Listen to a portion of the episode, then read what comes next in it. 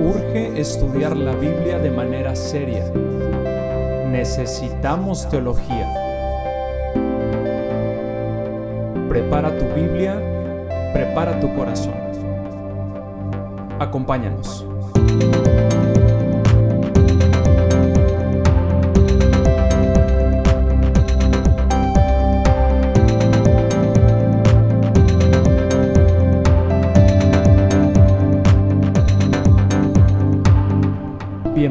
Perenne.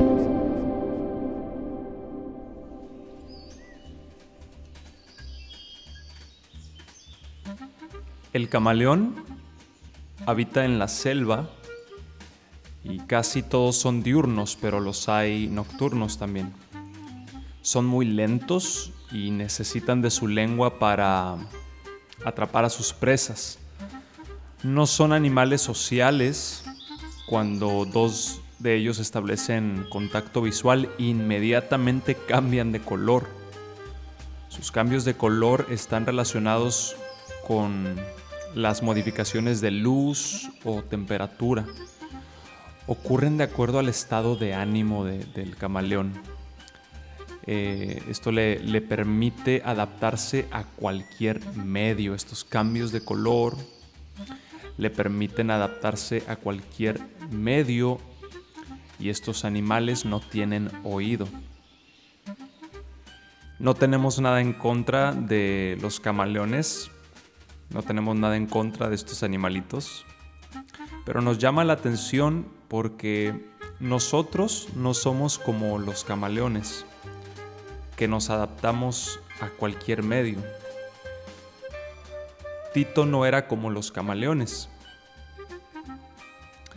De hecho, él animaba a la iglesia de Creta a que no fueran como los camaleones, a que no se adaptaran a la cultura en un sentido. Los cristianos no nos adaptamos a cualquier medio, a las tendencias, a lo que está de moda. Nosotros no somos como los camaleones. Nosotros estamos llamados a practicar una contracultura. Ahora, de acuerdo a un artículo muy interesante, la contracultura son los valores, tendencias y formas sociales que chocan con los establecidos dentro de una sociedad.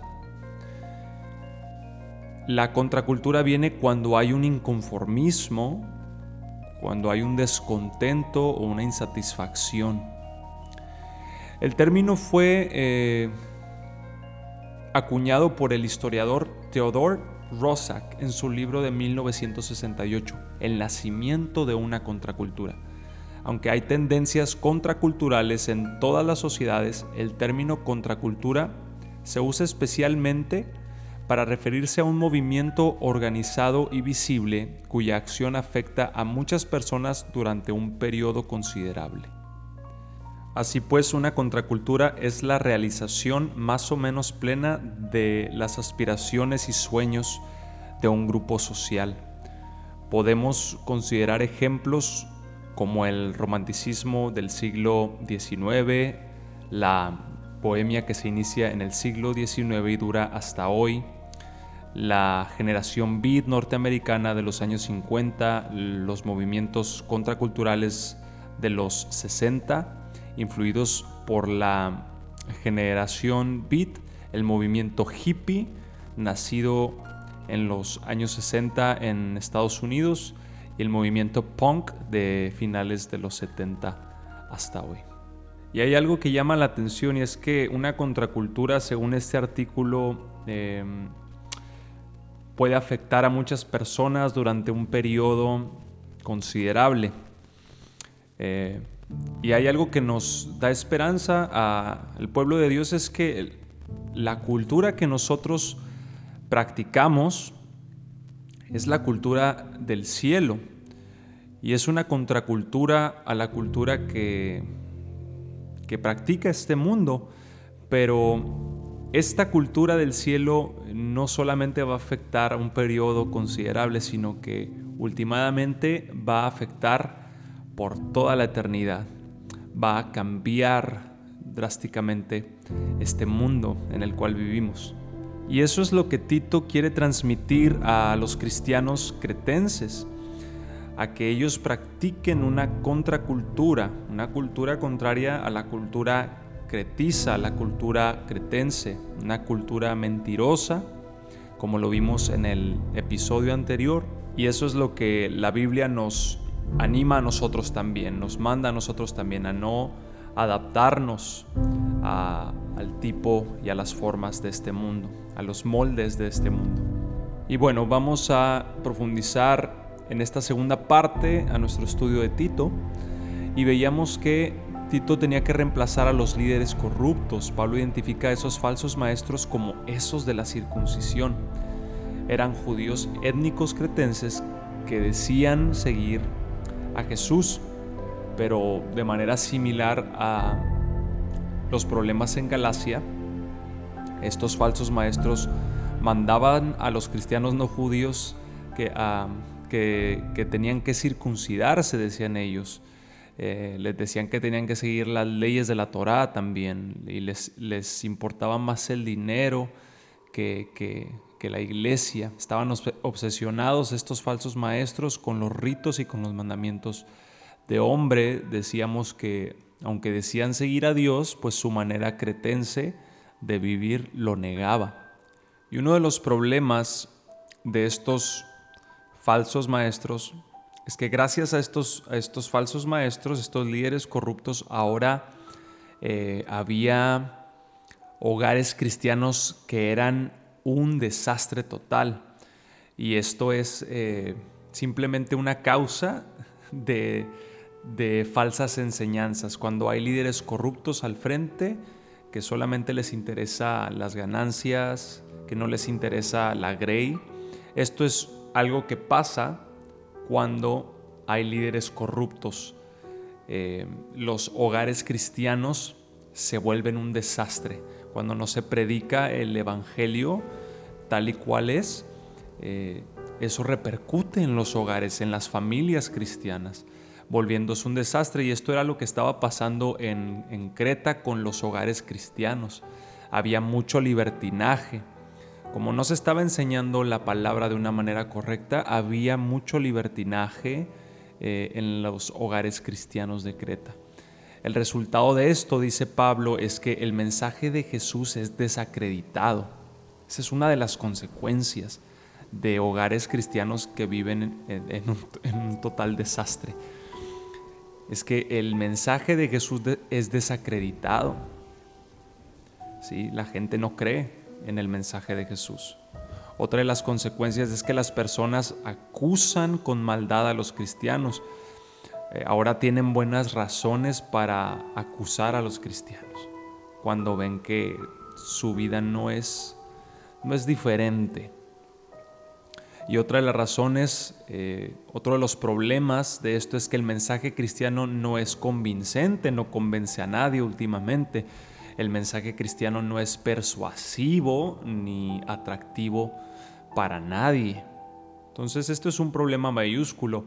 Pablo en, una, en un movimiento que hace ahí maestro describe el lugar cretense de Jesús, cómo debe de ser el hogar cristiano, cómo deben de ser las familias cristianos. Y Pablo dice ahí en Tito que debían de ser hombres y mujeres llenos de, del Espíritu Santo, llenos de integridad y de dominio propio. Eh, que puedan ser modelos de carácter para los jóvenes, para los que son más jóvenes. Las mujeres jóvenes debían de buscar hombres fieles para poder formar familias sanas. Y los hombres jóvenes debían de ser ciudadanos eh, trabajadores, debían de ser ciudadanos productivos, eh, que se enfocan en su familia, que no andan viendo a otras mujeres. Entonces Pablo, para atacar esto, él dice que el Evangelio debe demostrarse en público. ¡Wow! Pablo está diciendo que los cristianos deben demostrarse en la calle, deben demostrarse eh, en público, a los ojos de toda la gente. Y esto debe de ser así si es que verdaderamente eh, va a transformar la cultura cretense. Y eso no va a suceder a través de agitaciones sociales. Eh, tenemos que entender esto, iglesia, que si nosotros queremos transformar una cultura, queremos transformar, comenzando por nuestros hogares, si queremos transformar nuestras iglesias, transformar nuestras comunidades, nuestra cultura en nuestra ciudad, eso no va a suceder por medio de agitación, de una agitación social o por medio de una revuelta, o como son muy famosas eh, las eh, famosas marchas ¿no? de cristianos, eh, que yo sé que no, no, tienen malas intenciones, pero a veces no es lo que necesitamos. Recuerdo anteriormente, años atrás, estar sentados estudiando la Biblia con un maestro muy prominente de las escrituras y él estaba hablando acerca de este tema precisamente y él nos decía cómo se lamentaba de que los cristianos eh, intentaran cambiar una cultura haciendo marchas para Jesús. Entonces, eh, puedo entender el, porqué o la razón de que él haya dicho eso. No tengo nada contra las marchas, pero no vamos a cambiar una cultura haciendo marchas. Eh, y eso es lo que Pablo intenta decirle a Tito. Eh, si van a transformar la cultura verdaderamente, tienen que mostrar el Evangelio en público. No va a suceder por medio de agitaciones sociales o de revueltas o de marchas eh, o de que los cristianos se aíslen de la vida pública o de la vida eh, urbana. El mensaje, el mensaje cristiano será completamente evidente para los cretenses cuando los cristianos participen completamente en la vida pública, cuando sus vidas y sus hogares se vean similares a los demás a primera vista nada más. Pero después de mirarlos atentamente, eso es muy lindo, sus vecinos descubran que los cristianos, gracias a, a su fe o a su devoción a Dios, viven bajo un sistema de valores totalmente diferente y totalmente más alto que el de la cultura presente. Y, y, esto, es, esto es maravilloso porque hay muchos cristianos que se aíslan de, la vida pública, no queriendo contaminarse, encerrándose en cuatro paredes. Pero Pablo le está diciendo aquí a Tito que salgan al público, que salgan a las calles, que participen en sus trabajos, que sean ciudadanos honestos, que se involucren en las actividades de su ciudad, en las actividades eh, de su pueblo, que se involucren, que participen en la cultura, en la vida pública cotidiana. Y que sí, a primera vista sus hogares, eh, los hogares de los cristianos parezcan similar a los de ellos, pero que cuando sus vecinos los observen más detenidamente, ellos se den cuenta que hay algo diferente en ellos. Eso es lo que Pablo está animando a Tito que enseñe a la iglesia en Creta. Participen públicamente, no se aíslen. Participen completamente de la vida pública, participen de la cultura, pero no se adapten a ese medio, no se adapten eh, ni abracen los moldes últimamente, ¿verdad? Eh, muestren el carácter de Jesús, muestren que ustedes viven bajo estándares más altos, muestren que sus valores son totalmente diferentes. Y eso no va a pasar si nos excluimos, si nos aislamos de la vida pública. Qué poderoso es esto, qué poderoso es cuando la iglesia, cuando los hogares cristianos salen al público. Que sí, parecen normales, pero mm, cuando la gente nos, se, detiene a observarnos, ellos pueden percibir que hay algo diferente. Y esto es lo que va a transformar una cultura, esto es lo que va a transformar una comunidad. Cuando la cultura del cielo choca con la cultura del mundo, algo sucede y esto es lo que transforma. Uno de los versículos más hermosos de Tito está en el capítulo 2, versículo 11, cuando Pablo dice, porque la gracia de Dios se ha manifestado para salvación a todos los hombres. Este versículo es maravilloso. Y aquí Pablo eh, le estaba hablando a ancianos, a ancianas, a mujeres jóvenes, a hombres jóvenes y a los siervos. Y Pablo dice que la gracia se ha manifestado para salvación. Y sí, nos habla de, de la cruz. La gracia se manifestó en la cruz por medio del Hijo de Dios, quien murió para rescatarnos. Pero también hay otro efecto de esta gracia. La gracia es manifestada a través de su comportamiento también, dice Pablo. Podemos mostrar a los hombres que ya no somos los mismos, que ahora somos diferentes y esa gracia puede salvarlos a ellos también, también puede salvar a los cretenses. La gracia no solo nos salva, que eso es, eso es maravilloso de la gracia que nos salvó, pero la gracia no solo nos salva, sino que en el versículo 11 y versículo 12 del capítulo 2 nos dice que la gracia eh, también nos enseña a renunciar a la impiedad y a los deseos mundanos y a que vivamos sobria, justa y piadosamente, guardando la esperanza y esperar el regreso de Cristo.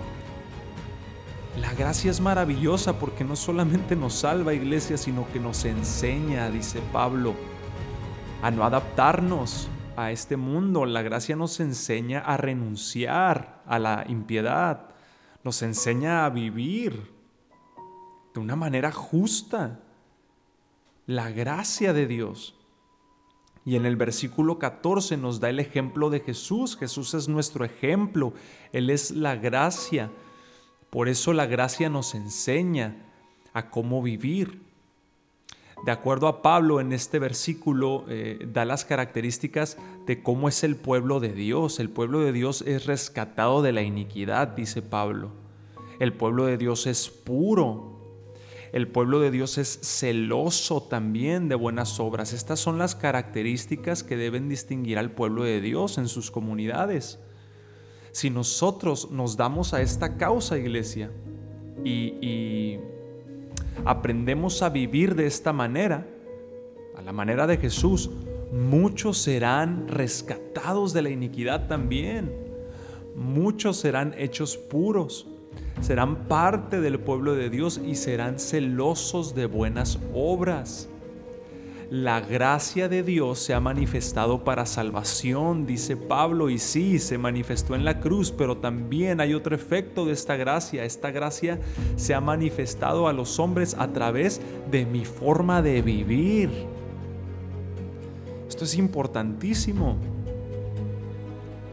La gracia de Dios se ha manifestado para salvación y se manifiesta también a través de mi forma de vivir.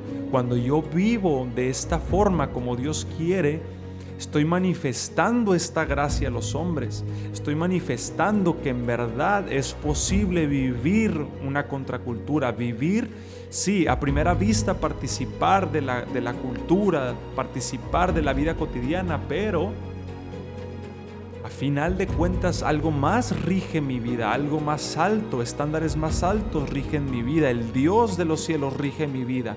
Y cuando yo vivo una vida de esa forma, estoy manifestando esta gracia a los hombres, que también puede salvarlos a ellos, salvar sus familias, salvar sus comunidades.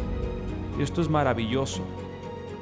Otra perla que podemos extraer de este fascinante versículo 11 es que eh, la manera cristiana de vivir está basada en la gracia generosa de Dios, la cual se mostró en la persona de Jesús. Porque Jesús murió para rescatarnos, para salvarnos, para redimirnos. Esta gracia llama al pueblo de Dios a decirle no a, la, a las maneras de vivir pecaminosas, a la manera de vivir corrupta ¿Qué es lo que motiva al pueblo de Dios a, decir no, a renunciar a, cosas pecaminosas, pues es la gracia que nos salvó. No abusamos de esta gracia, sino que echamos mano de esta gracia para decir no a las formas de este mundo. Los cristianos deben ser ciudadanos ideales, dice Pablo, deben ser ciudadanos ejemplares, apacibles, generosos, obedientes, que buscan el bien de todos, el bien común. Y esto es muy diferente a la manera en que los cretenses crecieron. Ya cuando eh, creces en una cultura tan perversa, tan mentirosa, es, es difícil pero para la gracia de Dios y para el poder del Evangelio no hay nada que sea difícil, no hay nada imposible. Verdaderamente, aunque los cretenses hayan nacido en una cultura tan, tan perversa, la gracia de Dios es suficiente para rescatarlos de ahí. Entonces, eh, ¿cómo mantener este estilo de vida? Parece imposible. ¿Cómo mantener este estilo de vida contracultural? Y Pablo dice que la fuente de poder para esta manera de vivir es el amor transformador de Dios. El amor que transforma, el amor que viene de Dios. Y este amor se anuncia en el Evangelio. Y Pablo lo describe muy, muy, muy bien en el capítulo 3, versículo 4 al 7. La bondad, Pablo dice que la bondad y el amor de Dios son lo que nos salvó. La bondad y el amor de Dios son lo que nos salvó. Y a través de su Espíritu Santo, dice Pablo, Él nos lavó, nos regeneró y nos renovó. A través de Jesús proveyó un camino también para que fuéramos declarados justos y esto nos da acceso a la vida eterna. El Espíritu Santo, iglesia, ya nos lavó, nos regeneró y nos renovó. Esto es una realidad en cada hijo de Dios. Ahora hemos sido declarados justos y tenemos ya acceso a la vida eterna, a un nuevo futuro. Tenemos acceso a un nuevo futuro y esta verdad es lo suficientemente poderosa que puede producir una nueva clase de personas, una nueva clase de comunidades, una nueva clase de iglesias. Esta verdad, la verdad del Evangelio de la que Pablo está hablando aquí en los versículos 4 y 7 del capítulo 3, esta verdad, este Evangelio, por eso Pablo dice en Romanos, no me avergüenzo del Evangelio porque es poder de Dios. Iglesia, no hay nada más poderoso que el Evangelio de Cristo Jesús. No hay nada más poderoso para nuestras comunidades que el Evangelio de Cristo Jesús. No hay nada más poderoso para nuestros gobiernos, nuestros gobernantes, que el Evangelio de Cristo Jesús. El Evangelio tiene el poder de transformar personas, hogares, colonias, comunidades, ciudades, países. Las iglesias deben ser agentes de transformación. Eso debemos ser nosotros. Las iglesias deben ser agentes de transformación. No haciendo guerra, no haciendo tantas marchas, no haciendo revueltas, no haciendo agitaciones sociales como lo vimos en el ejemplo de contracultura al iniciar este episodio. Las iglesias deben de, ser agentes de transformación, no haciendo esas cosas, sino a través de la sabia participación de la cultura. Iglesias debemos de ser agentes de transformación. Si nuestras iglesias Vamos a empezar por nuestros hogares. Mejor dicho, vamos a empezar por nosotros mismos. Estamos siendo transformados cada día nosotros a la imagen de Cristo Jesús. Estamos permitiendo que el Espíritu Santo nos transforme cada día. Estamos permitiendo que el Evangelio transforme nuestros matrimonios, nuestras familias. Estamos permitiendo que el Evangelio transforme nuestras iglesias. Debemos de ser agentes de transformación. Es la única manera en que los cristianos de Creta van a vencer esa cultura tan corrupta, esa cultura cretense. Iglesia, no somos camaleones, no nos adaptamos, participamos de la vida urbana, de la vida cotidiana, participamos de la cultura, pero no nos adaptamos a ella.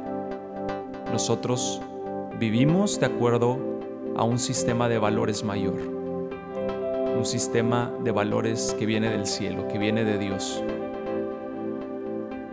No nos adaptemos, iglesia. Seamos agentes de transformación. Sí se puede. Es posible. Dios nos ha dado herramientas. Tenemos la buena noticia del Evangelio que es poder de Dios. Y últimamente, el Señor regresará, es lo que dice Pablo. Y Él transformará todas las cosas. Él traerá el gobierno perfecto, el hogar perfecto. Personas perfectas, glorificadas últimamente. Esa es nuestra esperanza, iglesia. Que Dios le bendiga.